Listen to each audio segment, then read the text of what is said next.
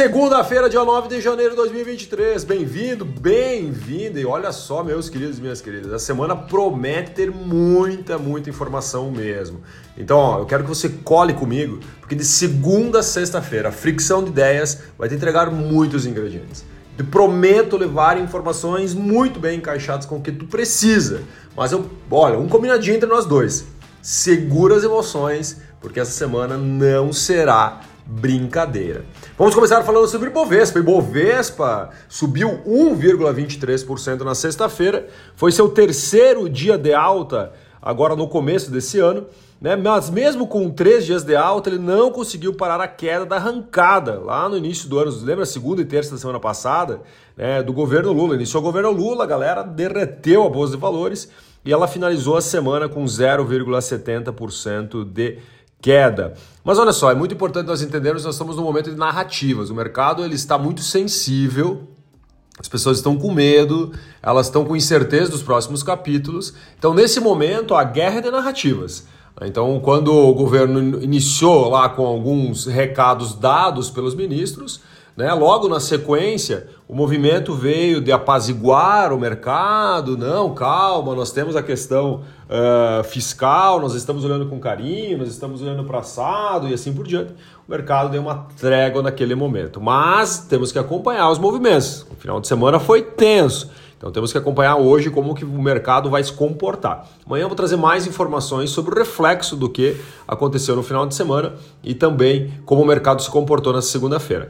Dólar fecha o dia de sexta-feira, lembrando nós estamos falando de sexta-feira, tá? A R$ 5,24, uma queda de 2,16%. Isso mesmo, 2,16%. E na semana ele teve uma queda de 0,83% uh, o dólar perante o real. E lá fora, na sexta-feira, todas as bolsas subiram fortes, forte me mesmo. SP500 subiu 2,28, Dow Jones subiu 2,13, nós tivemos Nasdaq, que é a bolsa de valores das empresas de tecnologia, subiu 2,56%. Estoque 50 da Europa subiu 1,47%. O Bitcoin, hoje, às 6 horas e 44 minutos da manhã, estava sendo cotado a 17.249 dólares, subindo 1,07%. Mesmo o Bitcoin sofrendo com algumas instabilidades de algumas corretoras de criptomoedas, ele ainda continuou subindo. Nós tivemos moedas de criptomoeda, uma específica, agora não vou lembrar o nome dela, vou até trazer mais informações para vocês na fricção de 10 de amanhã. Ela subiu mais de 50%. É bem a questão da especulação e outras coisas tantas. Nós vamos falar logo no final também sobre o Bitcoin, uh, que a China conseguiu quebrar a criptografia do Bitcoin. Então espera aí que eu vou falar com vocês sobre isso lá no final. Petróleo, às 6 horas e 48 minutos dessa manhã, estava sendo cotado a 81 dólares o barril. 3,09% de crescimento agora nessa madruga, hein? Eu não identifiquei exatamente o porquê, não achei nenhum analista falando sobre isso ainda, mas vou trazer aqui uma análise do Alexandre. Então é um entre aspas, acho. Né? Eu acredito que a abertura muito forte da China. A China está anunciando aí uma abertura um pouco mais forte uh, no que tange a questão uh, de uma redução ainda maior no, na prevenção do Covid. Então eles vão soltar um pouco mais a corda e eu acredito que esse é o motivo dessa especulação e o, e o petróleo subindo aí 3%. Mas amanhã eu trago uma informação mais fidedigna pelo motivo. Uh, Haddad já toma um, entre aspas, fica quieto, meu filho. Isso mesmo, né? O, Lula é ele quem manda, não adianta. Esse é o recado que o mercado, inclusive, está fazendo uma análise. Né? O Lula ele vai ser um pouco mais centralizador para justamente não deixar acontecer o que aconteceu, por exemplo, em governos passados, principalmente no governo Dilma. Então ele vai ser mais centralizador. Tanto que ele chamou os ministros para trocar aquela ideia e ele já colocou ah, alguns freios neles, né? E o Haddad tomou um revés aí também, isso publicamente, no sentido que o Haddad falou uma coisa sobre a questão da isenção dos impostos combustíveis, o Lula falou outra e aconteceu outra. Né? Então dá para observar que nem sempre será como eles gostariam que, se, que fosse, né? Lula estava 100% descontente com alguns ministros, né, por justamente eles terem uma autonomia em demasia e não estarem encaixando né, com o discurso do Lula. E os cargos políticos, Alexandre, como ficará? Simone Tebet, por exemplo, né, que concorre, uh, que está, que concorreu o primeiro turno né, com o Lula, era concorrente direto e agora está como ministra do governo Lula. Quais serão uh, as negativas que ela receberá no meio do caminho? Será que ela vai suportar? Será que ela vai achar que é talvez um, um revés político? Vamos acompanhar nos próximos capítulos.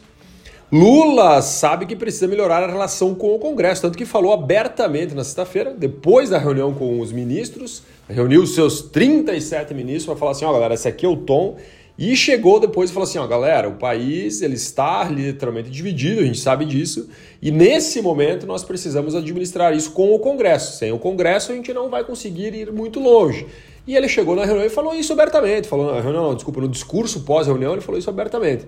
Falou que eles precisam do Congresso, que o Congresso eles sabem da divisão que existe e também ele falou que os ministros precisam receber todo mundo e não deixar a galera na fila como foi feito no passado, segundo Lula, né? Então tem muita coisa política envolvida atrás. Inclusive ele deixou abertamente, ele deixou de uma forma aberta o discurso que ele trouxe pessoas políticas como a Simone Tebet justamente para ele conseguir ter uma possibilidade maior junto ao Congresso. Cara, não, pelo menos não escondeu a questão da manobra política. Tanto que nós temos vários ministros que são políticos e não são técnicos né, uh, à frente né, das suas pastas. E vamos precisar entender quais, ser, quais serão as suas decisões que trarão ou não resultado aqui para o nosso querido Brasil. BNDES aprova 3,5 bilhões em financiamento para projeto de geração de energia renovável. Serão três complexos de geração de energia renovável, eh, sendo eles dois solar e um eólico. Produção de veículos cai 11,3% em dezembro. Não é emplacamento, é produção. Quem diz isso é a Associação da, dos Fabricantes de Veículos. Mas mesmo assim, 2022 eh, criou um saldo positivo. Tá? Uh, nós tivemos um destaque para as exportações Tá? Então, as exportações de veículos em 2022, né, comparado aí o resultado de 2019, que tinha sido um excelente ano. Né? Então, a expansão apontou uma, um avanço uh, mensal do mês de dezembro de 27,8% das exportações. Pequenos negócios foram responsáveis por 93,5% dos empregos em novembro de 2022. Olha só que loucura, né? Micro e pequenas empresas foram responsáveis por praticamente 94% dos empregos gerados no mês de novembro de 2022. A importância que o pequeno negócio tem para a economia no Brasil. Enquanto o grande ele freia um pouco mais bruscamente, ele demite mais bruscamente, o pequeno negócio consegue sustentar a questão dos empregos no Brasil. Creatinina, creatina, desculpa, lidera a lista de itens mais vendidos em 2022 no Mercado Livre, isso mesmo. Depois, em segundo lugar, nós temos refletor de LED e leite condensado em terceiro lugar, são os produtos mais vendidos no Mercado Livre. Só para ter uma ideia, o Mercado Livre hoje, neste momento, né, é uma média de 2022, que é o que eles anunciaram, mas ele vende 36 vendas por segundo, só para você ter uma noção. Né? Mais de 3,5 milhões de vendedores únicos estão dentro da plataforma, esse marketplace. O que é o marketplace? Conecta comprador com vendedor, ele faz só a intermédio aí das transações. Montadoras deixam de produzir 250 mil veículos por falta de semicondutores somente no Brasil. Isso. Montadoras produziram 2,3 milhões de veículos no ano passado superou aí em torno de 5,4 os veículos fabricados em 2021. E mesmo assim, tiveram 250 mil veículos que não foram produzidos por falta de componentes. As invasões de domingo, nós tivemos apenas 10% uh, das pessoas que apoiaram a invasão, né? segundo uma análise de postagem em redes sociais. Então, teve uma empresa de pesquisa que avaliou 2,5 milhões de postagens em redes sociais para entender qual era o sentimento das pessoas que ali colocavam algum tipo de informação. Apenas 10% apoiavam a invasão, enquanto 90% das pessoas não apoiaram a invasão desse domingo lá nos, no Congresso, STF e tudo mais. Né? Uh, navio militar dos Estados Unidos navega pelo Estreito de Taiwan e irrita a China. Cara, olha só, não basta falar, tem que cutucar, como diria minha mãe, né? Essa guerra está apenas no começo, eu tenho certeza.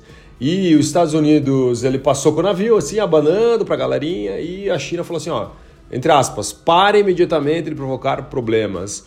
Aumentar as tensões e minar a paz e a estabilidade do Estreito Taiwan não faz sentido, fecha aspas. Tecnologia, inovação e futuro. Tesla reduz preço dos carros na China e a galera pirou lá, né? Após tombo nas entregas. Como eu sempre falo, não existe almoço grátis. Se a, se a venda não está como deveria estar, de algum lugar o dinheiro tem que vir. Então a China fez, a China não, a Tesla fez o que na China? Ela baixou 6 e 13% de dois modelos uh, da Tesla, o modelo 3, então baixou 6%, o modelo Y baixou uh, 13% do seu valor. Cara, e o que aconteceu com os donos de carros da Tesla? Ficaram indignados. Por quê? Porque automaticamente o preço dos usados também caiu. Com isso, o modelo 3 fica 30% mais barato na China do que nos Estados Unidos. E essa redução veio após as entregas da Tesla caírem 56 mil unidades de carros em dezembro. É, ante praticamente 100 mil no mês de novembro, 21% abaixo dos volumes de um ano antes. Ou seja, está vendendo menos, então a Tesla falou que vamos baixar o preço para tentar vender mais, para desovar esses veículos. BMW lança carro conceito que é bem parecido com o protótipo da Apple. E então, inclusive a BMW comentou que algumas peças, talvez não o veículo, porque é o veículo conceito, mas alguns, alguns componentes, algumas peças, alguns softwares, algumas coisas desse veículo estarão no mercado até 2025. Eu vou pegar aqui uma aspas que foi dita por um representante da BMW. Abre aspas. Nosso, nosso carro vai se integrar perfeitamente à vida digital para se tornar um verdadeiro companheiro. Fecha aspas. E a China anunciou que quebrou a criptografia usada pelo Bitcoin com computadores quânticos. Esses computadores que têm uma velocidade inimaginável, que ainda não estão acessíveis a todos nós, mas que já estão sendo usados em alguns locais. E a China conseguiu quebrar a criptografia né, que hoje o Bitcoin, por exemplo, trabalha sobre. E qual que é o próximo passo do Bitcoin? Agora fazer uma análise do impacto que isso pode gerar e também entender se realmente há necessidade de mudança da forma como é criptografada as informações uh, do uh, próprio Bitcoin, assim como outras tecnologias que também se baseiam na mesma performance. Abraço, meus queridos e minhas queridas. Até amanhã com mais a fricção de ideias, sua análise de mercado diária, entregando informações para transformar o seu dia. Valeu!